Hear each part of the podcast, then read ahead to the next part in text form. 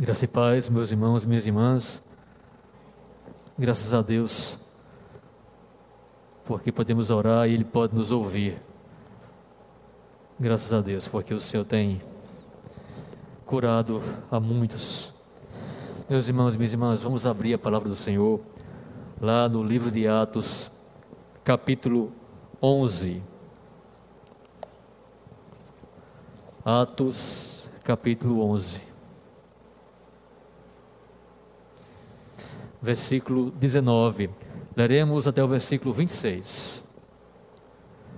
Atos 11, 19 até o 26. Amém? Diz bem assim a palavra do Senhor.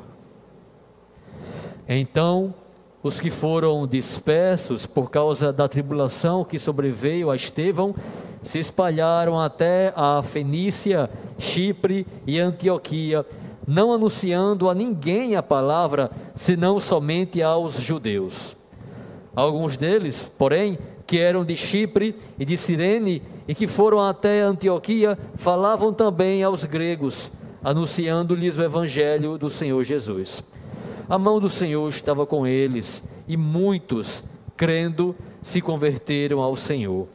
A notícia a respeito deles chegou aos ouvidos da igreja que estava em Jerusalém e enviaram Barnabé até Antioquia. Tendo ele chegado e vendo a graça de Deus, alegrou-se e exortava a todos a que, com firmeza de coração, permanecessem no Senhor, porque era homem bom, cheio do Espírito Santo e de fé, e muita gente se uniu ao Senhor. E partiu Barnabé para Tarso à procura de Saulo. Tendo-o encontrado, levou para Antioquia. E por todo um ano se reuniram naquela igreja e ensinaram numerosa multidão. Em Antioquia foram os discípulos pela primeira vez chamados cristãos. Amém. Vamos orar. Senhor, nós te agradecemos por essa palavra, Senhor, maravilhosa, pela tua santa palavra, por tudo que o Senhor fez pelos teus discípulos no passado, e te pedimos que essa palavra venha nos ensinar, venha nos encorajar, Senhor, venha nos confrontar, Senhor, nos levar a viver essa vida de pregação do Evangelho, de discipulado, Senhor, nos ajude em nome de Jesus, nos ajude que o Senhor possa, por intermédio de nossas vidas, também gerar muitos cristãos nessa terra, Senhor. Em nome de Cristo, eu te peço, perdoa os nossos pecados, perdoa os pecados de cada um que está me ouvindo, perdoa os meus pecados, Senhor. Purifica meus lábios, purifica meu coração, minha mente, e que eu possa falar aqui somente a tua palavra, que eu seja fiel à tua palavra, Senhor, que eu não traga aqui a minha imaginação, Senhor, em nome de Jesus. Eu te peço isso e eu te agradeço. Amém, Senhor. Amém. Meus irmãos, é um relato que fala do início da igreja em Antioquia e em Chipre. E esse relato é, ele vem nos mostrar como nasce um cristão. Se eu pudesse perguntar a Deus, Senhor, o que é que a igreja deve fazer? Senhor, qual é o procedimento, qual é o método que a igreja deve seguir? Existem muitos métodos, não é? De evangelismo, de uh, discipulado, de muitas coisas. Mas esse texto nos mostra como a igreja primitiva agia com relação ao evangelho, como a igreja agia, como Deus usou a igreja para formar cristãos. Como nasce um cristão? Está aqui escrito nesse texto, nesse relato. É importante frisar algo que eu já falei aqui anteriormente nessa exposição de Atos, que eles, esses que foram até Antioquia, até Chipre, eles foram forçados aí, porque se levantou uma grande perseguição contra os cristãos lá em Jerusalém por causa de Estevão. Eles foram perseguidos e eles fugiram e se espalharam, como fala aqui o texto, e nessa fuga eles começaram a falar de Cristo por onde iam. Eles chegaram até Samaria, por exemplo, porque estavam fugindo da perseguição. E vejam que aqui você começa a enxergar algo maravilhoso. O Evangelho, a pregação do Evangelho, ela começa em Deus. Não comece em você, comece em Deus. Nós somos cooperadores do Evangelho, nós temos que pregar o Evangelho a todo tempo, mas essa obra, o verdadeiro Evangelho, o verdadeiro convertido, o verdadeiro cristão, quem começa essa obra é o Senhor, o autor da nossa fé. Ele quem começa, ele quem termina. Sabe por quê? Porque Cristo, aqui em Atos, ele tinha dito a eles, antes de subir aos céus, que eles deveriam pregar em Samaria, na Judéia e em todas as partes. Mas eles não foram. Está escrito lá em Atos 1:8: Recebereis poder ao descer sobre vós o Espírito Santo, e sereis minhas testemunhas, tanto em Jerusalém, como em toda a Judéia e Samaria e até aos confins da terra. Foi uma ordem que o Senhor deu a eles, mas eles não cumpriram, eles permaneceram em Jerusalém. Mas aí, Deus, na sua bondade, poder e soberania, levanta uma perseguição e a igreja, aí sim, ela agora vai cumprir a palavra de Jesus, que ele tinha dito lá no começo do livro de Atos. Que ele também tinha dito lá em Mateus, no final de Mateus, toda a autoridade me foi dada no céu e na terra. Ide, portanto, o que ele diz é: vocês têm que ir pregar o evangelho, porque eu tenho toda a autoridade na terra e no céu. Não existe como essa missão falhar. Essa missão não vai falhar. Ninguém vai falhar, porque me foi dada toda a autoridade, não somente na terra, mas também no céu. Nenhum demônio pode impedir, meu irmão, minha irmã, que aquela pessoa creia em Jesus. Se Deus quiser, nenhum demônio pode impedir, nada pode impedir, porque Jesus tem toda a autoridade. Aí ele fala: Como eu tenho toda a autoridade, portanto, vocês devem ir. Alguns leem essa passagem como indo, no sentido de que o tempo inteiro nós temos que pregar o Evangelho onde quer que você esteja. Como eu tenho autoridade, sobretudo, vocês precisam ir. Jesus está nos animando a pregar o Evangelho. Mas mesmo assim eles não iam, mesmo assim nós não vamos hoje, muitas vezes, mas o Senhor vai, o Senhor nos usa é Ele quem começa, a glória é dele. Se você acha que você levou alguém a Jesus, você está completamente enganado. Foi o Senhor quem te usou para levar aquela pessoa até Jesus. Não foi você. Não foi a sua bondade, não foi o seu amor, foi o Senhor. Ele começou também essa obra lá em Chipre e lá em Antioquia mas a igreja precisa ir. Eu tenho que me aproximar das pessoas. Deus escolheu chamar o homem, salvar o homem através da pregação. Foi essa a forma que ele escolheu. É assim que deve ser. E essa pregação não é apenas essa de púlpito do pastor, é você falando de Jesus, explicando a Bíblia para todas as pessoas. Ele escolheu dessa forma. Não adianta só orar não adianta. Eu tenho que orar e eu tenho que falar. Não adianta pedir que um anjo venha, o anjo não virá. Eu tenho que ir pregar o Evangelho, mas eu preciso ir. E é o que Paulo fala em Romanos 10. Porque todo aquele que invocar o nome do Senhor será salvo. Romanos 10, 13 a 15.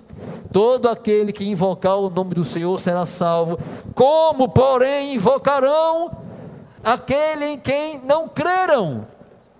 Eles não creram. E como crerão naquele de quem nada ouviram? E como ouvirão se não há quem pregue? E como pregarão se não forem enviados? A salvação depende da pregação. A pregação depende de alguém ir, meus irmãos.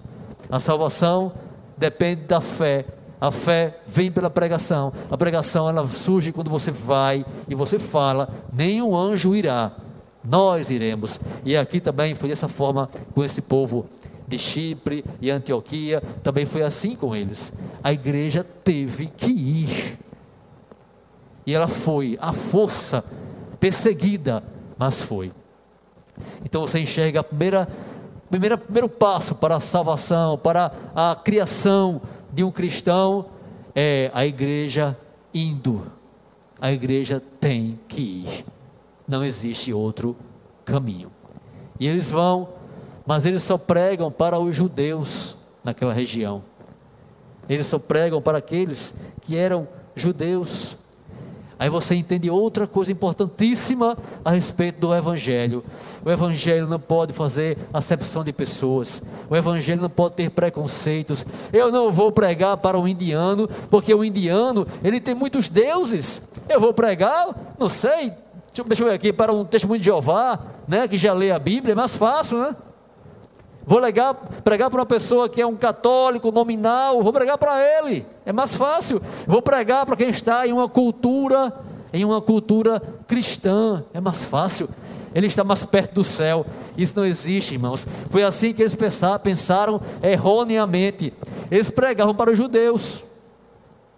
Para os judeus. Mas aí um grupo começa a pregar para os gregos. Os gregos também, como um indiano, eles tinham muitos, mas muitos deuses, muitos deuses. Eram extremamente racionalistas, materialistas, como nossa sociedade é hoje. Hoje nós somos materialistas, o que importa é a matéria, o que importa é o que eu vejo. O grego era assim.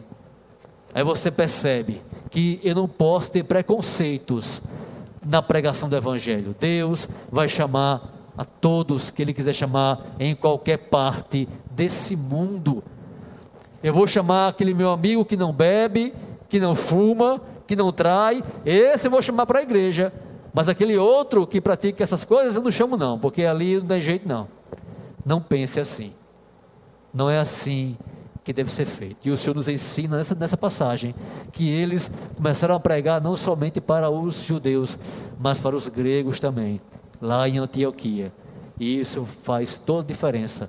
O nascimento do cristão, o evangelho veio para toda a criatura, toda, toda ela, e não aquelas que eu acho, que eu acredito que devem receber o evangelho.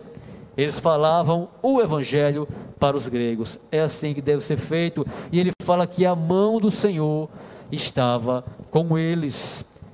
E muitos se converteram ao Senhor para que haja realmente o nascimento de um cristão, Deus precisa agir, meus irmãos. Não basta chegar para as pessoas com palavras, não basta você decorar toda a Bíblia ou decorar aqueles principais versículos da Bíblia, se Deus não for com você, nada vai acontecer. A mão do Senhor precisa estar lá. O poder do Senhor tem que ir com você na pregação do Evangelho. É assim que nasce um cristão, pela mão de Deus. Pela mão de Deus. Como está escrito em João 6,44: Ninguém, Cristo fala, ninguém pode vir a mim se o Pai que me enviou não o trouxer e eu o ressuscitarei no último dia. Ninguém pode chegar a Cristo se o Pai não levar aquela pessoa até Cristo. Ninguém.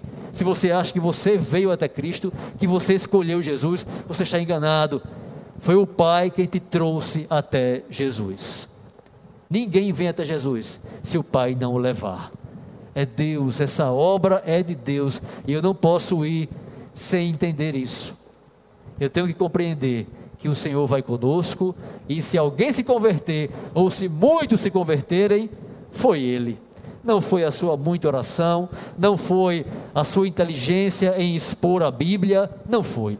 Não foi a sua bondade, não foi o seu amor, foi o Senhor. É o Senhor. A mão do Senhor estava com eles. Por causa disso, muitos se converteram. No nascimento de um cristão, tem que estar ali a mão do Senhor. Como diz Paulo, eu plantei, Apolo regou, mas o crescimento veio de Deus. De modo que nem, nem o que planta é alguma coisa, nem o que rega, mas Deus que dá o crescimento. Nós apenas plantamos, nós apenas regamos. O poder vem de Deus. Tudo vem de Deus, tudo vem do Pai.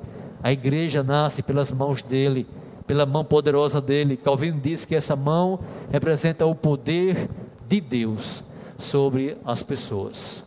Então, se eu for pregar o evangelho, se o Senhor me levar para isso, ele tem que ir conosco, porque senão nós não, nós não conseguiremos, meus irmãos. Certa vez, eles pregavam para uma mulher chamada Lídia. Está lá em Atos 16, esse relato, 16, 14. Enquanto Paulo falava, diz a Escritura que o Senhor, ele abriu os olhos de Lídia, como está escrito, Enquanto nos escutava, o Senhor lhe abriu o coração para atender às coisas que Paulo dizia. Não foi Lídia que por si começou a entender. Não foi Paulo, Paulo apenas falou e tem que falar, mas o Senhor abriu o coração de Lídia. Outra versão fala, abriu os olhos dela para que ela entendesse o Evangelho para que ela recebesse o Evangelho. Se Deus não chegar, não estiver conosco, não vai adiantar nada pregar o Evangelho. E se você pregou para alguém, para alguém, saiba que ele se converteu porque Deus foi lá e abriu o coração daquela pessoa, como ele abriu o coração de Lídia. E infelizmente, infelizmente, muitos cristãos em nosso país ainda pensam que o coração deles se abriu sozinho que eles ouviram o Evangelho e eles tinham a capacidade de receber ou não receber o Evangelho. Muitos pensam assim, mas diz a Escritura que é Deus quem abre o nosso coração. Se Ele não tivesse aberto o teu coração e o meu coração, ainda hoje seríamos ímpios. Ainda hoje. Mas graças a Deus, graças a Deus, pelo seu favor, pelo seu amor, pela sua soberania, porque é Ele quem faz um cristão. Ninguém se torna cristão, ninguém aceita a Cristo. É Cristo quem nos chama, é Deus que nos aceita, é Ele quem abre o nosso coração. E é uma pena que o nosso país, boa parte da igreja do nosso país, não acredite nisso. É uma pena, irmãos. Mas a Escritura não mente, ela não mente. E assim foi com eles, a boa mão do Senhor estava com eles, a boa mão do Senhor abriu o coração e muitos se converteram. Está escrito em 1 Tessalonicenses 1,5: Porque o nosso Evangelho não chegou até vós tão somente com palavras, mas com poder não são só palavras, irmãos, não adianta. Não são as palavras, mas é o poder de Deus. Eu vou usar a palavra do Espírito Santo, mas tem que haver o poder de Deus. É isso que convence o homem do pecado e da justiça, o poder de Deus. Então, sempre que você for, vá nessa convicção e saiba que é assim que Deus cria o cristão, que Ele faz o cristão é pelo poder dele, é pela mão dele operando e realizando muitas conversões. Assim, assim fica muito bom de você pregar, porque você vai nessa convicção. Se não deu certo, é porque Deus não quis. Não é porque você falhou, é porque Deus não quis. E se deu certo, a glória não é sua, mas é dele. E você vai embora cantando, louvando a Deus, porque ele te usou para fazer um cristão, para criar um cristão para fazer nascer um cristão. Lá em Atos 26 está escrito bem assim: um diálogo entre Paulo e Agripa. Um diálogo curioso, porque Paulo estava pregando o evangelho para Agripa, e Agripa diz bem assim: Ah, Paulo, por muito pouco você não me persuade a me tornar um cristão. Agripa achava que ele poderia se tornar um cristão, que estava nele o poder de se tornar um cristão. Ele achava que Paulo estava tentando persuadi-lo, persuadi-lo a se tornar um cristão. Não existe essa persuasão, é, ela não funciona. Aí Paulo responde essas palavras a nosso irmão Paulo. Paulo diz: assim Deus permitisse, assim Deus permitisse que por pouco ou por muito, não apenas tu, ó Rei, porém todos os que hoje me ouvem se tornassem tais qual eu sou.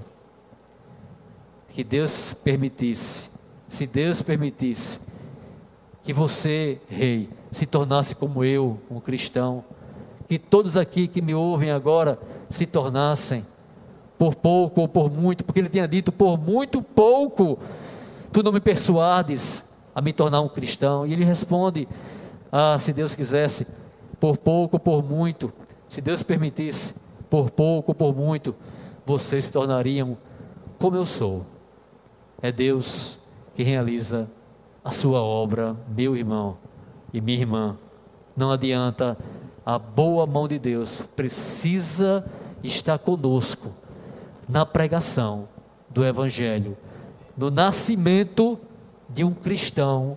A mão do Senhor precisa estar lá, o poder dele precisa estar lá, em nome de Jesus. Mas então eles em Jerusalém, Jerusalém era a sede do cristianismo.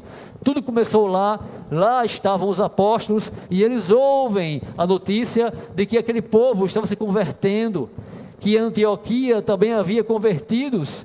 Então eles enviam Barnabé. E você percebe algo muito importante sobre isso. A igreja a liderança da igreja, o Evangelho, irmãos, esse texto fala isso muito bem. O Evangelho não é você apenas chegar para uma pessoa, entregar para ela um folheto, isso é importante, claro que é importante, mas não é só isso. Não é só você falar para alguém na rua, depois de dizer tchau e nunca mais se encontrar com ela, não é só isso. O Evangelho é um progresso, é um processo eles em Jerusalém sabiam que as pessoas tinham ouvido o Evangelho e tinham se convertido. E o que eles fazem? Bom, eles já se converteram, já são cristãos, então deixa eles para lá. Vamos ficar aqui. Não é assim que deve fazer a igreja.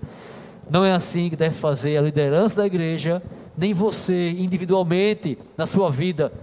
Alguém creu no Evangelho, então eu preciso me aproximar daquela pessoa. Eu preciso cuidar daquela pessoa. Eu preciso ensinar para ela a sã doutrina, acompanhá-la. E é isso que os apóstolos fazem. Eles mandam Barnabé para Antioquia, para que ele pudesse ver, acompanhar, perceber o que estava havendo ali e ensinar o evangelho como deve ser. Isso ocorreu também lá atrás em Samaria. Quando em Samaria muitos se convertem, eles enviam João e Pedro para Samaria. Eles queriam ver se ali realmente estava sendo pregado o verdadeiro evangelho. E dessa vez eles enviam Barnabé para também observar isso. Você percebe que não é tão simples assim, não é falar para alguém de Jesus e depois virar as costas e esquecer essa pessoa, mas é acompanhar essa pessoa, e esse acompanhar não é só uma amizade, agora você é seu amigo, vou andar com você, não é isso. Tem a ver com a doutrina, tem a ver com o ensino, tem a ver com o conhecimento da Bíblia. Eu tenho que ver se eles realmente estão entendendo o Evangelho. Eles deram o primeiro passo no Evangelho, creram em Jesus, mas tem muito que ser feito ainda. Envie Barnabé. E Barnabé vai até aqueles homens. O apóstolo Paulo fala aos Gálatas essas palavras sérias que mostram como é grave a questão do evangelho e como as pessoas podem se desviar do evangelho com facilidade. Ali havia uma igreja e Paulo fala assim para ela: Admira-me que estejais passando tão depressa daquele que vos chamou na graça de Cristo para outro evangelho, o qual não é outro, senão o que alguns de vós, o que alguns que vos perturbam e querem perverter o evangelho de Cristo. Naquele tempo era assim, aquela igreja começou a ser perturbada por pessoas que queriam mudar o evangelho. Você acha que isso ocorria só naquele tempo? O nosso país está cheio de pessoas que tentam perverter o Evangelho, trazendo um novo Evangelho, que na verdade não é o Evangelho. Não é. E aquele povo lá daquela igreja, os Gálatas, eles estavam de fato se desviando. Quantos não estão se desviando, meus irmãos, porque nós não estamos mandando Barnabé, ou então porque nós não somos Barnabé e vamos até aquela pessoa. Eu vim aqui saber se vocês realmente entenderam o Evangelho, se vocês estão entendendo o que é o Evangelho, se vocês conhecem a Bíblia. Eu vim aqui saber disso. Vamos sentar e vamos ler juntos a Bíblia. Essa é assim que Deus faz para fazer nascer um cristão.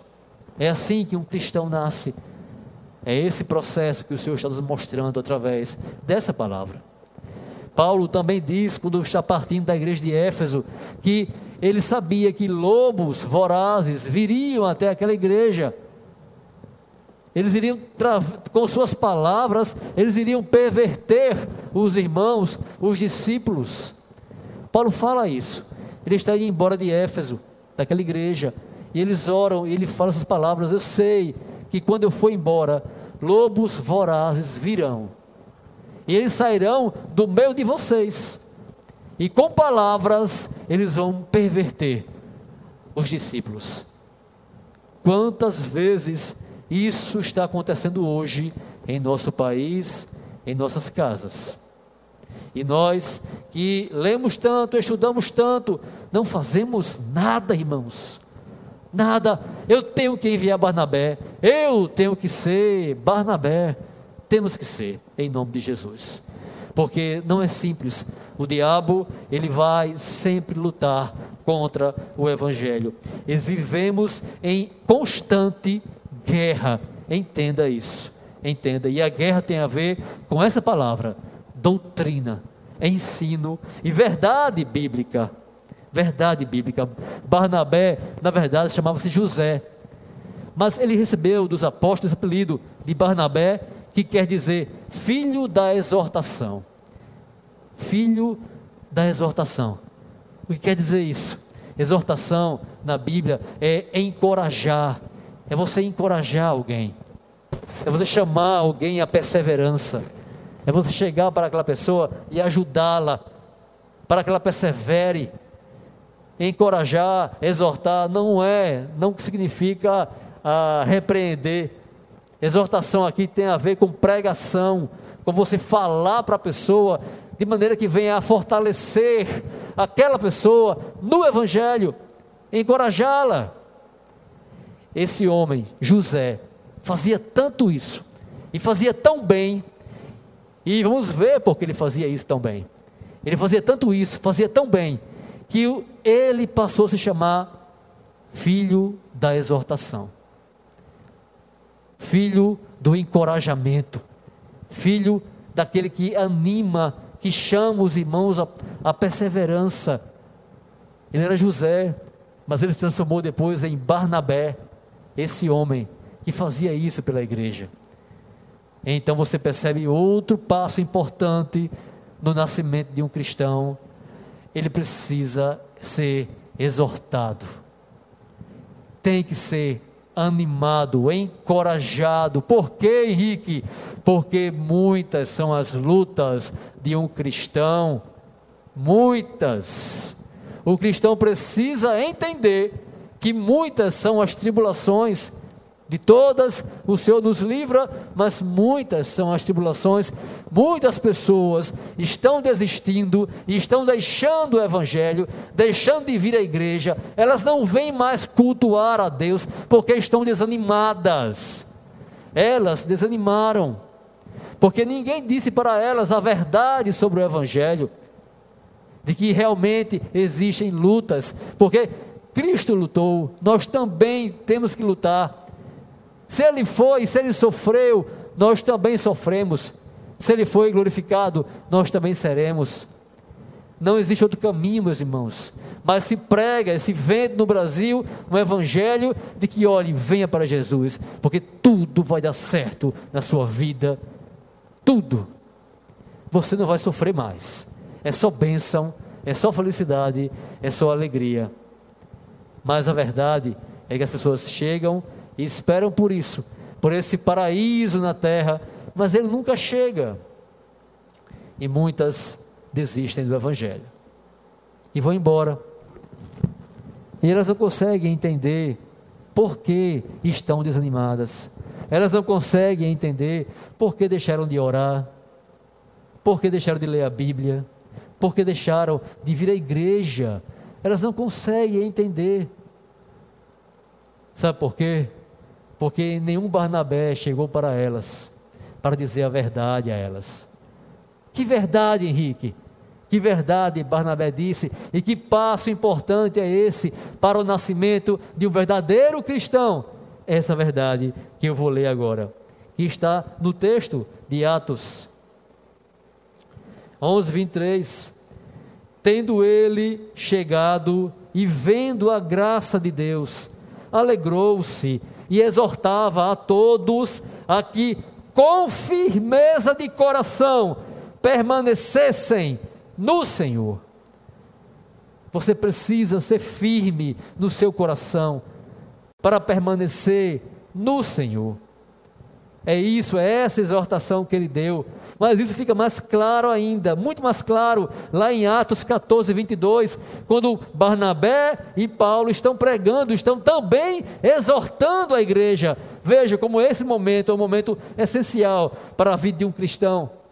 E veja o que eles dizem com mais clareza fortalecendo a alma dos discípulos, fortalecendo a alma dos discípulos, exortando-os a permanecer firmes na fé e mostrando que, através de muitas tribulações, nos importa entrar no reino de Deus.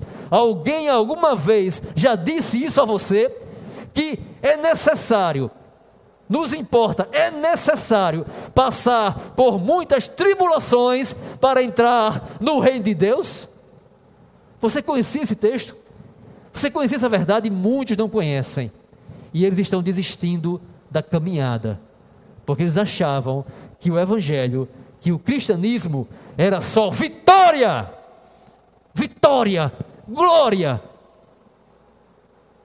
E quando vem o sofrimento, quando vem a tribulação, eu vou repetir: deixam de orar, ler a Bíblia, deixam de vir à igreja, esfriam, porque nenhum Barnabé disse a eles: Meus filhos, é necessário que seja assim.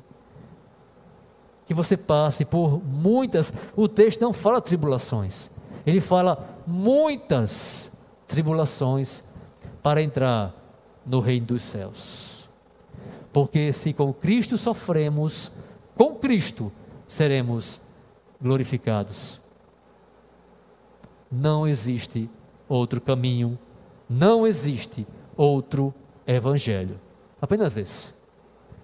Mas, como dizia Lutero, no tempo da Igreja Romana Católica, nós só enxergamos hoje a teologia da glória.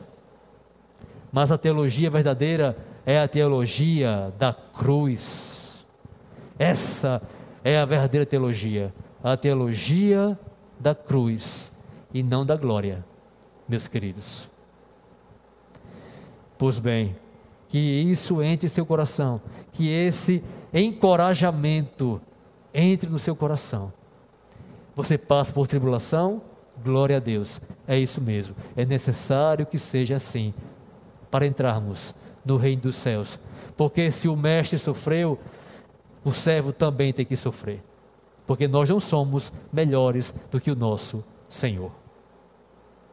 Não somos.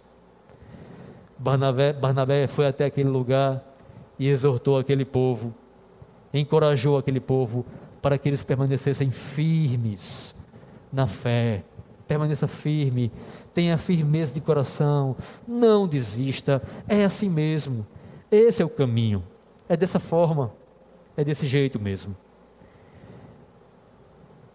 Cristo já tinha falado sobre isso para a sua igreja. Eu mencionei essa passagem domingo passado aqui na igreja. Ele falando que a semente jogada, algumas caem em uma terra com espinhos e aqueles espinhos sufocam aquela semente, sufocam aquela palavra. Ele diz que a semente é a palavra e os espinhos são os cuidados desse mundo. As preocupações desse mundo. Chega a palavra até a pessoa e ela está tão cheia de preocupações, de cuidados com essa vida, ela pensa tanto nessa vida que na verdade aquela palavra, aquela palavra não cresce.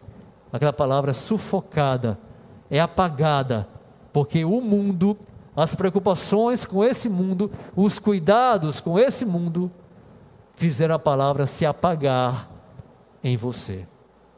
Sufocaram a palavra. Mas não foi isso que Barnabé ensinou. Ele disse: não olhe para esse mundo, não olhe para os espinhos. É assim mesmo. É necessário que seja assim. Persevere, fique firme. Aí você sabe por que Barnabé falou isso? Lucas também escreveu a razão dele falar isso. Ele diz aqui: Barnabé era um homem bom, era um homem cheio do Espírito Santo, cheio de Deus. Barnabé era um homem cheio de fé. Atos 11 fala isso. Porque era homem bom, cheio do Espírito Santo e de fé. Barnabé era assim. Por isso ele tinha essa palavra, porque ele tinha muita fé, meus irmãos. Porque ele estava cheio de Deus. E ele dizia: olhe, muitas lutas virão, muitas, muitas, mas é assim mesmo. Persevere, seja firme. Era um homem de muita fé, era um homem cheio de Deus. Precisamos também disso para a nossa vida. Cada um aqui precisa dessa fé e estar cheio do Espírito para poder tanto viver o cristianismo, como também ser como Barnabé e pregar e ser um filho da exortação ser um pregador que ajude a igreja. E quando eu falo pregador, não falo aqui na frente apenas, em toda parte. Em toda parte. É assim que Deus constrói, é assim que nasce um cristão. Mas muita gente se uniu ao cristianismo, muita gente se uniu, muitos se converteram naquele momento, e Deus nos ensina algo importantíssimo. Barnabé, que pregava tão bem que era cheio de Deus, cheio de fé, sozinho, ele não poderia fazer nada. Ele precisava de mais pessoas, ele precisava da igreja. Nós não podemos andar sozinhos, irmãos. É você, é Deus com você, mas Deus quer que a igreja trabalhe junta. Tem que ser assim. Tem que ser assim. E Barnabé vai, quando o texto fala que muitos se uniram a eles, Barnabé vai procurar Saulo lá em Tarso. Ele procura Saulo e chama Saulo. Ele vem com Saulo. E você lembra daquela passagem em que Cristo diz a Pedro e aos discípulos, aos apóstolos: joguem a rede. E Pedro responde: Senhor, passamos a noite inteira jogando essa rede e não pescamos nada, mas pela tua palavra, sob tua palavra, nós jogaremos. E ele joga e vem tanto peixe, mas tanto peixe, que eles, os discípulos, os apóstolos, eles não conseguiam puxar. E o texto fala que eles chamam outros para ajudarem. Sabe o que é isso? Sabe quem são aqueles peixes? São as pessoas que vamos pescar para Deus, porque agora nós somos pescadores de homens e mulheres, como Cristo disse a eles: vocês agora não serão mais pescadores, serão pescadores de homens. Mas vejam, deixa eu falar que eles tiveram que chamar outros para ajudarem. E Barnabé faz o mesmo. Ele entendia que a igreja é uma comunidade. Ele não era um pastor estrela, ou um diácono, ou o que fosse. Ele não era um superstar. Ele não era isso. Ele entendia que ele era só mais uma peça de um quebra-cabeça, só mais uma peça de uma engrenagem chamada igreja. Ele vai procurar Saulo, encontra Saulo e vem com Saulo. Para quê? Porque faltava um passo ainda no nascimento de um cristão, no nascimento daquela igreja Sabe que passo era, irmãos? O ensino. O ensino tão desprezado pelo povo brasileiro. O ensino. Sempre que você traz uma palavra mais profunda de ensino, as pessoas elas dormem. Elas dormem. elas ficam desanimadas. Elas querem a palavra apenas para a vida delas, que responda aos anseios delas. E por isso, também por isso, quando vem a tribulação, elas não conseguem ficar de pé, porque não conheciam a palavra, não conheciam a doutrina. E Paulo, Saulo e Barnabé passam um ano, um ano ensinando naquele lugar. Sabe o que é isso? Um ano, irmãos. Ele não entregou uma literatura e disse Deus te abençoe. Ele não disse Jesus te ama. Não foi isso. Ele sentou uma vez, um ano, um ano, ensinando a Bíblia, ensinando o Evangelho para aquelas pessoas. A igreja representada em Barnabé e em Saulo. Um ano, irmãos, ensinando. Aí o texto fala que naquele tempo, naquele momento, pela primeira vez, fomos chamados de cristãos. É lindo esse texto, irmãos. Como o Espírito usa Lucas para explicar isso. Aqui ele mostra todos os passos, os caminhos do nascimento de um cristão. Cada passo é mostrado. Cada passo do Evangelho é mostrado. E termina com o ensino. Com o ensino. Ensinando a verdadeira doutrina do Senhor. Eu quero concluir com um texto muito conhecido por todos, que é o texto de Mateus 19 até o 20, em que o Senhor Jesus ele está se despedindo da sua igreja e ele fala essa palavra para eles. Ele diz: Ide, portanto, fazei discípulos de todas as nações, batizando-os. Fazei discípulos, batizando-os em nome do Pai, e do Filho, e do Espírito Santo. Ensinando-os, ensinando-os a guardar todas as coisas que vos tenho ordenado. Quantas vezes não enxergamos congressos com esse nome, ID, não é? Congresso do ID. E o povo fala como se esse ID fosse apenas falar de Jesus, pregar o evangelho e ir embora. Um contato mínimo com a pessoa. Mas esse id é ensinar as pessoas tudo o que Jesus nos entregou. Esse id não é simplesmente pregar o evangelho para a pessoa, mas fazer discípulos. E fazer discípulos é você ensinar àquela pessoa tudo o que Jesus ensinou neste livro. Aí sim eu terei um discípulo, eu terei um cristão. Um ano Barnabé e Saulo ensinaram àquele povo. E o texto diz que eles foram chamados pela primeira vez de cristão. E Cristo fala: E eis que eu estou convosco todos os dias. Todos os dias. Meus irmãos, vamos participar. Sejamos cooperadores de Deus nessa obra. Eu tenho certeza absoluta, absoluta. Muitos estão desanimados porque não estão sendo cooperadores de Deus. Porque estão tão focados na sua faculdade, no seu trabalho, na sua vida secular. Estão tão distantes de Barnabé, de Saulo, que perderam o sabor dessa vida. Perdeu-se o gosto, perdeu-se o sentido. Mas o sentido da nossa vida é esse: ensinar, pregar. O Senhor Jesus, Ele estará conosco. Por mais difícil que seja, Ele estará com você todos os dias. Vamos orar.